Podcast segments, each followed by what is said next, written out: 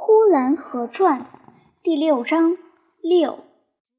尤二伯的行李是零零碎碎的，一掀动他的被子，就从被角往外流着棉花；一掀动他的褥子，那所铺着的毡片就一片一片的，好像活动地图似的，一省一省的割去开了。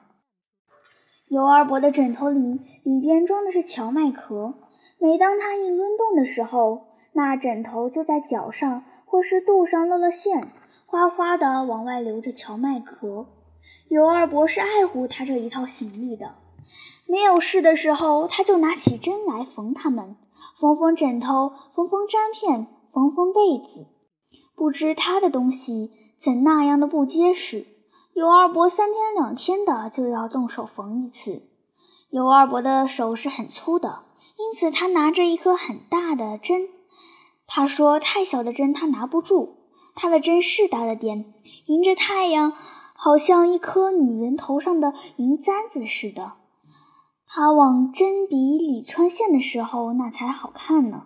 他把针举得高高的，睁一个眼睛闭一个眼睛，好像是在瞄准，好像他在天空里看见了一样东西。他想要快快的拿它，又。怕拿不准跑了，想要研究一会儿再去拿，又怕一会儿没有了。于是他的手一着急就哆嗦起来，那才好看呢。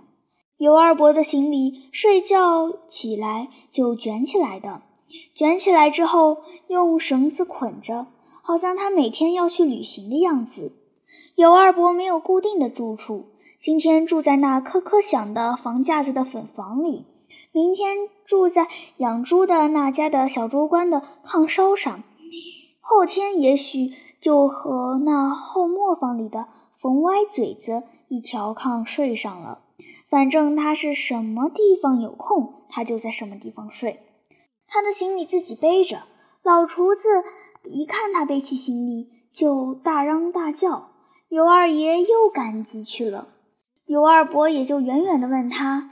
老王，我去赶集，你有啥烧的没有啊？于是尤二伯又自己走自己的路，到防护的家里的方便地方去投宿去了。